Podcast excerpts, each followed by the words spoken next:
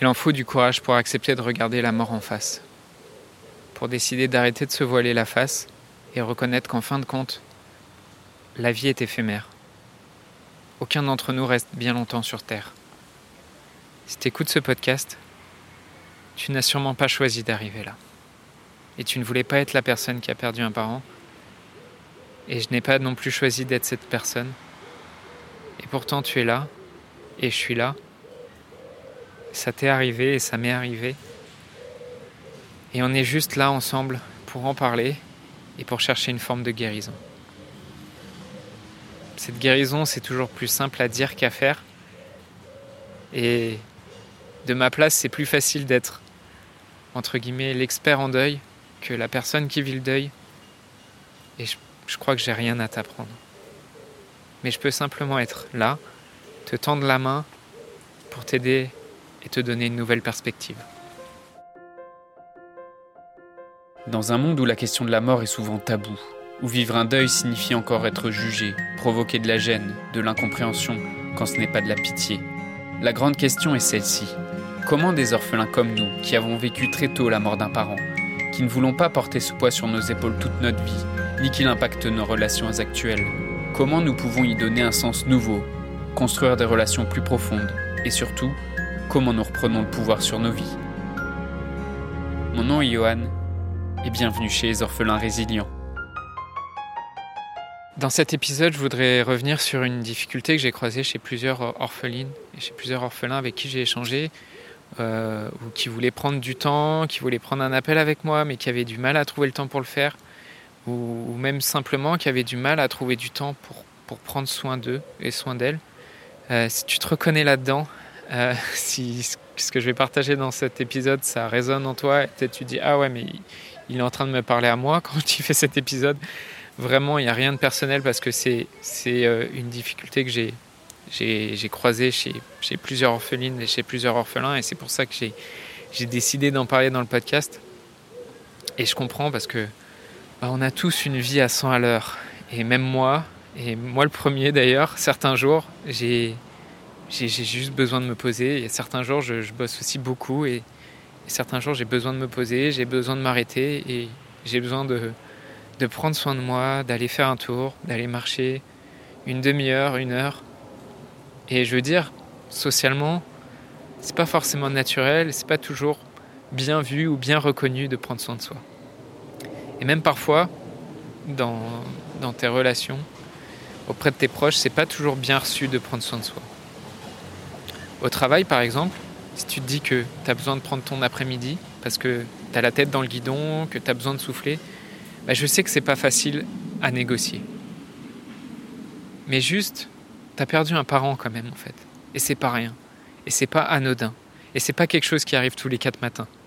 Et certainement, si c'est difficile pour toi de, demander ça à ton travail, de prendre, je sais pas, une demi-journée pour juste poser, respirer, prendre soin de toi, bah, c'est que d'habitude, tu as peut-être tendance à, te donner, à beaucoup donner. Et, euh, et je veux dire, sûrement, tu fais déjà beaucoup, beaucoup de choses pour ton travail, et euh, juste, jusqu'à quand tu vas continuer à mettre ton travail avant ton bien-être mental? Et je sais qu'on peut aussi fuir dans le travail, qu'on peut aussi fuir dans les choses à faire, dans les to-do list.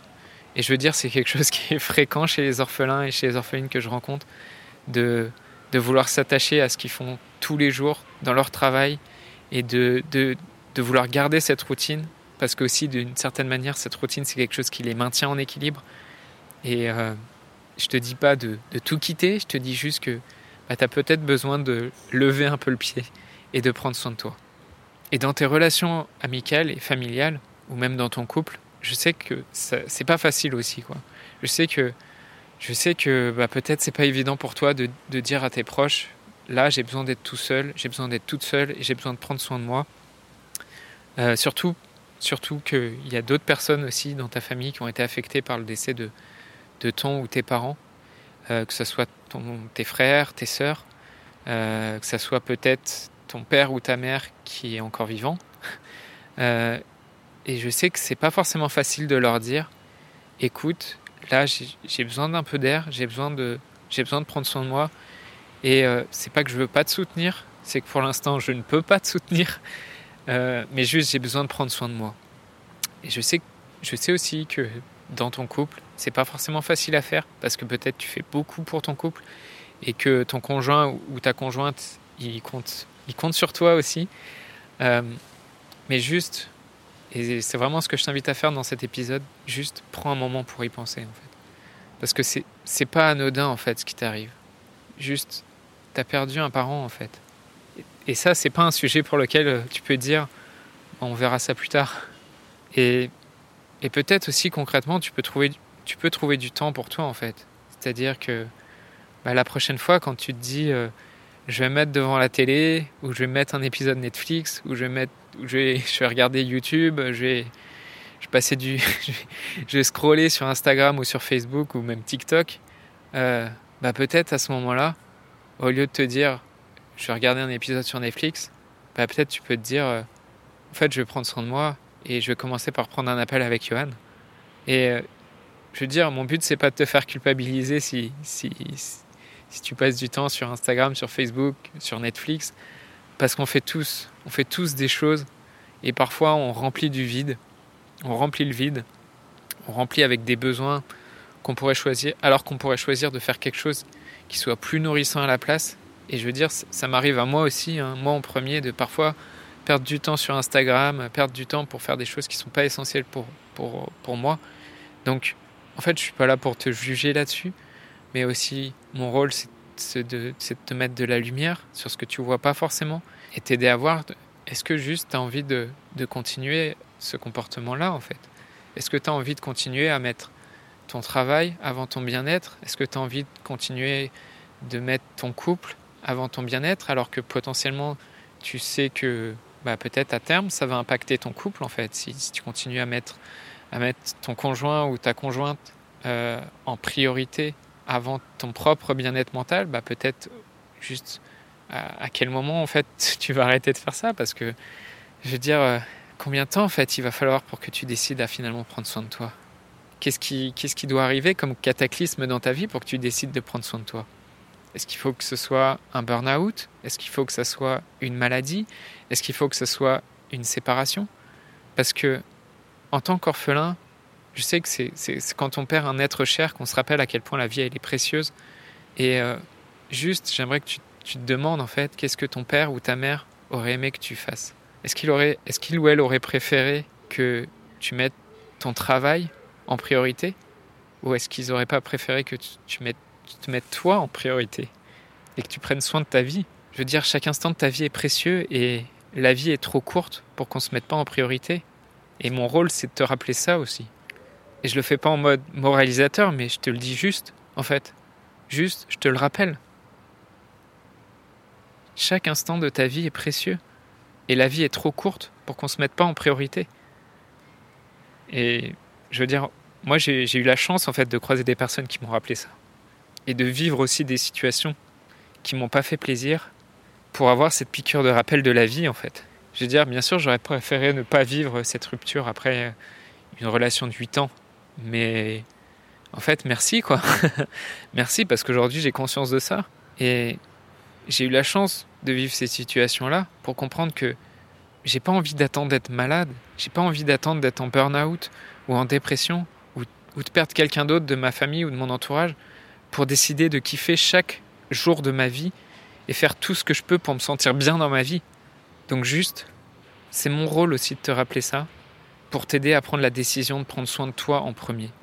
Et si tu as envie de faire ce pas pour toi aujourd'hui, bah viens en fait, juste on prend un moment au téléphone pour en parler et au téléphone, bah, je vais t'aider à identifier les blocages dans ton deuil, je vais t'aider à, à, mettre de la, de la, lumière et de la conscience sur ce qui t'empêche d'avancer et comment aujourd'hui ça impacte tes sept domaines de vie. Je vais t'aider à, à, mettre de la clarté sur ce que tu vis, je vais t'aider à construire aussi un, un, plan en fait, un plan qui soit adapté à ta situation pour te permettre de transformer ton deuil et pour, pour que tu puisses retrouver un sentiment de paix et, et juste que tu sois en capacité de, ouais, de, de, de, rekiffer ta vie en fait. Genre, moi j'ai pas envie, j'ai pas envie que dans 5 ans, on se reparle dans 5 ans et que tu me dises, que tu me dises, putain, Johan, j'en suis toujours au même point en fait. Je, genre, je, je mets toujours mon travail en priorité, je mets toujours les personnes qui sont autour de moi en priorité, mais par contre, moi, bah, je suis en train de passer à côté de ma vie. Donc, vraiment, prends, prends cet appel, prends ce moment avec, avec moi, parce que c'est un appel que je t'offre. Et euh, peut-être tu te demandes, euh, tu te demandes peut-être pourquoi je te l'offre cet appel, pourquoi je fais ça, pourquoi je, fais toute cette, pourquoi je mets toute cette énergie dans le podcast, euh, dans la masterclass et tout ça. Bah, aussi parce que déjà c'est quelque chose qui m'anime, c'est quelque chose qui me, qui me motive, qui, qui m'aide, qui me donne envie de me lever le matin, de, de pouvoir t'aider. C'est quelque chose qui m'inspire profondément. Et, et, aussi, si je fais tout ça, c'est, que ça me fait vivre en fait. euh, si j'offre cet appel, si j'offre de, si je t'offre de, de, prendre une heure avec moi pour, pour en, en, parler et mettre de la clarté sur, sur ta situation, parce que c'est simplement parce que c'est comme ça que je rencontre des clients. Et, et je crois profondément que, en fait, plutôt, plutôt que d'essayer de te convaincre de travailler avec moi en te disant combien ça va être mille fois génial de, de travailler avec moi, en fait, juste, moi je crois profondément, je préfère t'aider en fait, je préfère t'apporter déjà de la clarté par avance et de le faire gratuitement. Et ensuite, je sais qu'il y a un certain pourcentage des personnes que j'aide gratuitement qui auront envie de travailler avec moi et qui auront envie que je les aide à, à transformer leur deuil. Donc, en fait, tu as, vraiment tout à gagner à prendre une demi-heure pour, euh, pour prendre un appel bienveillant avec moi. Et c'est gratuit, il n'y a aucun engagement et c'est sur mesure, c'est véritable, un véritable moment, une séance d'accompagnement. Je pense que toutes les personnes que j'ai eues au téléphone euh, pour, pourront te le confirmer. Donc, euh, bah, ce que je fais, c'est je je vais, juste mettre le lien vers, vers la page pour prendre un appel, pour réserver un appel. Je vais te le mettre en description du podcast. Euh, cette page, c'est au moment où j'enregistre le, podcast, cette page, c'est masterclass.orphelin au pluriel.fr slash rdv.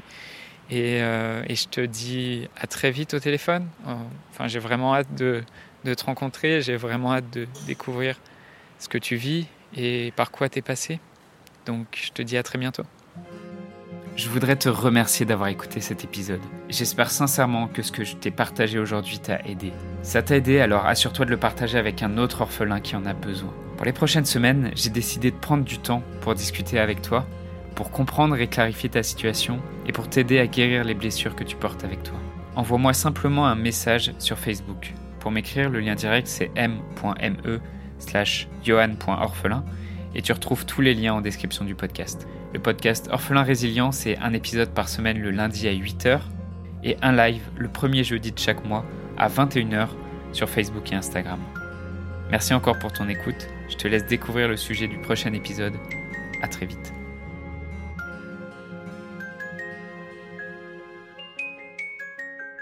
Dans le prochain épisode, on va parler des souvenirs, euh, et de comment fonctionne la mémoire. Euh, il vient cet épisode d'une discussion hyper intéressante que j'ai vue, que j'ai eue avec un, un orphelin qui a perdu sa mère et qui a aussi perdu ses souvenirs.